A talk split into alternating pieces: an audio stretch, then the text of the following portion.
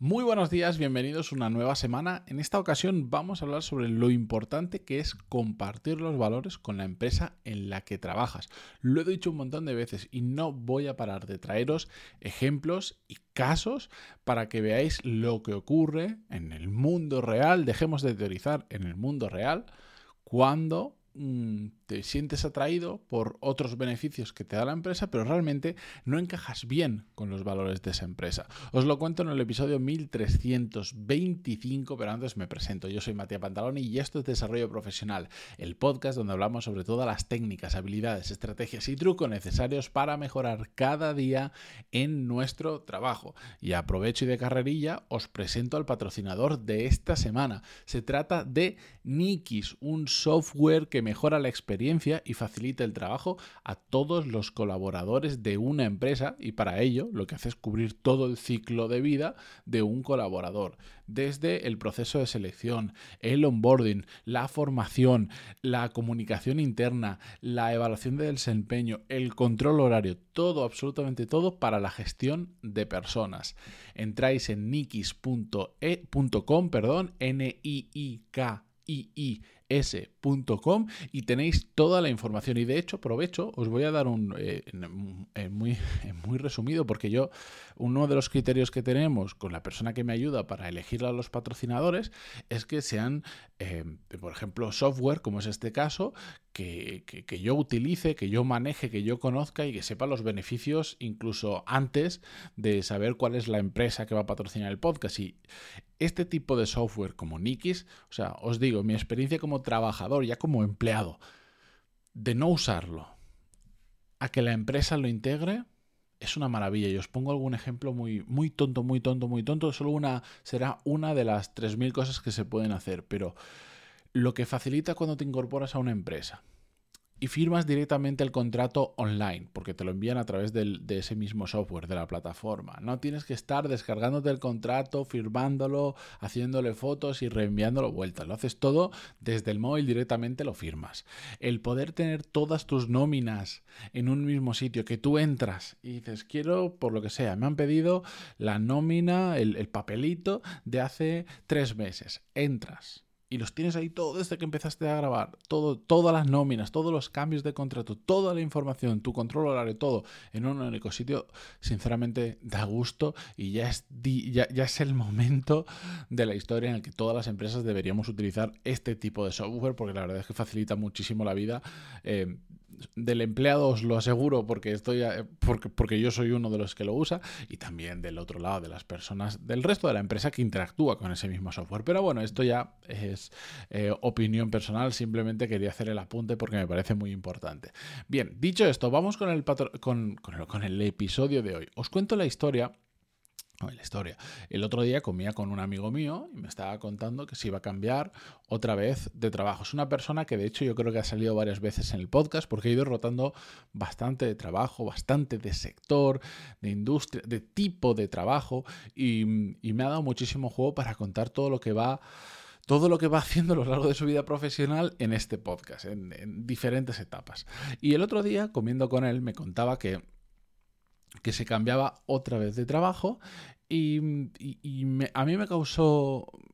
Tuve mucha curiosidad porque hasta donde yo tenía entendido, en ese nuevo trabajo estaba bien pagado y estaba bastante alineado con lo hacia donde él quería ir. Está haciendo un cambio de, de carrera profesional gradual, no de golpe, y esta empresa estaba alineado con eso. Pero me dijo, curiosamente, que sí, que por ese lado bien, pero que sentía hacía tiempo que, simplemente no compartía los valores de la empresa, que no le gustaba la forma de hacer las cosas de la empresa, no le gustaba la forma que tenía la empresa, por ejemplo, de tratar a la gente, de cómo trataban a los clientes, de cómo trataban a los proveedores, o por ejemplo, a qué se le daba prioridad dentro de la empresa.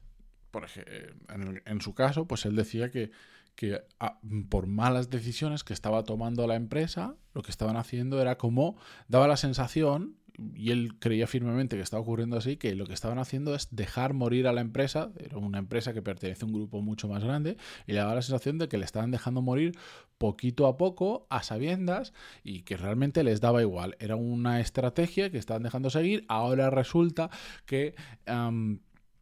que em, habían cambiado la estrategia, ya no la querían dejar morir, ahora la querían volver a resucitar y entonces como la querían volver a resucitar, de repente empezaron a tratar de forma diferente a las personas, empezaron a tratarlas mejor, empezaron a hacerles subidas de sueldo cuando intentaban irse y de hecho eso es justo lo que le pasó a, mi compañero, que en el momento en el que dijo, em, ojo, que me voy a otra empresa, él se puso a buscar, escucha sino el episodio de trabajos de supervivencia, porque es un, es un ejemplo claro también de eso, pues él se puso a buscar en paralelo y cuando encontró, otra cosa que le cuadraba más, decidió irse.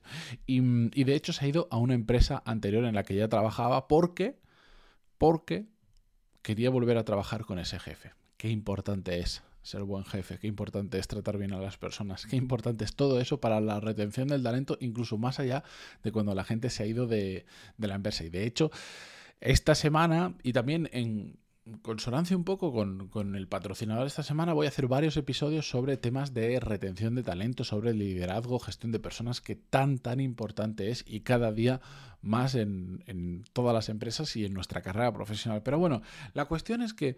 Mm, esto que empezó a pasarle a él en esa empresa del separarse de los valores, poco a poco fue agudizándose y él mismo se dio cuenta de que no solo era cuestión de dinero. Em, dado es, se demuestra cuando él dijo que se iba, como os comentaba, que le ofrecieron bastante más dinero. De hecho, creo que le, le superaron incluso la oferta que le habían hecho en la otra empresa y aún así dijo que no, está saliendo bien, de hecho está justo en este proceso. Ahora mismo, si mal no recuerdo, en apenas un par de semanas ya termina esta transición entre un trabajo y otro, pero no quería seguir trabajando en una empresa donde él notaba que esta desconexión de valores a nivel teórico, a nivel práctico, en lo que se demuestra es que no te sientes a gusto viendo cómo la empresa está haciendo determinadas cosas. Y esto os aseguro que hay un momento en el que en el que por más bien que te paguen, por más bien que funcionen las cosas, si si tú tienes un poco de cabeza, tienes un poco de moral y, tú tienes tus propios valores, cuando descuadran mucho, porque que compartas el 100% de los valores es una cosa. Pero que unos cuantos importantes, o a los que tú les das valor, no macheen, no cuadren, no, no se relacionen con los de la empresa, ahí es cuando entras en terreno peligroso si oye, hay cosas que no las hacen exactamente igual como tú las harías, como tú crees que se tienen que hacer, pues muchas veces eso es normal. Es difícil, de hecho, encontrar una... si quieres una empresa que tenga el 100% de tus valores, crea tú la empresa. Esa es la realidad. Pero otra cosa es que se crucen líneas que tú no estás dispuesto a cruzar o con las que no te sientes eh, dispuesto a cruzar. Y por lo tanto, es el momento de empezar a buscar. Ahora, para mí lo importante de todo esto no solo es que nosotros mismos hagamos una revisión de si realmente nos sentimos a gusto trabajando en la empresa en la que estamos trabajando en cuanto a valores, sino que es que aquí, no nos engañamos, el error principal no es de la empresa, el error principal es de mi amigo. ¿Por qué? Porque esperó a estar trabajando en la empresa y llevar ya un par de años para empezar a plantearse estos puntos. Cuando es algo que lo he dicho mil veces, hay que hacerlo desde la entrevista de trabajo. No, una empresa cuando tiene una vacante y la tiene que cubrir, que hace un proceso de selección, ¿no? Bueno, pues nosotros cuando queremos irnos a otro trabajo también hacemos un proceso de selección en la medida de lo posible. Es decir, nosotros también tenemos que elegir dónde nos vamos a trabajar. No todos los casos, no en todas las situaciones se puede hacerlo. O sea, hay veces que es un tema de supervivencia y o cojo este trabajo o me muero de hambre o mato de hambre a mi familia. Eh, perfectamente entendible.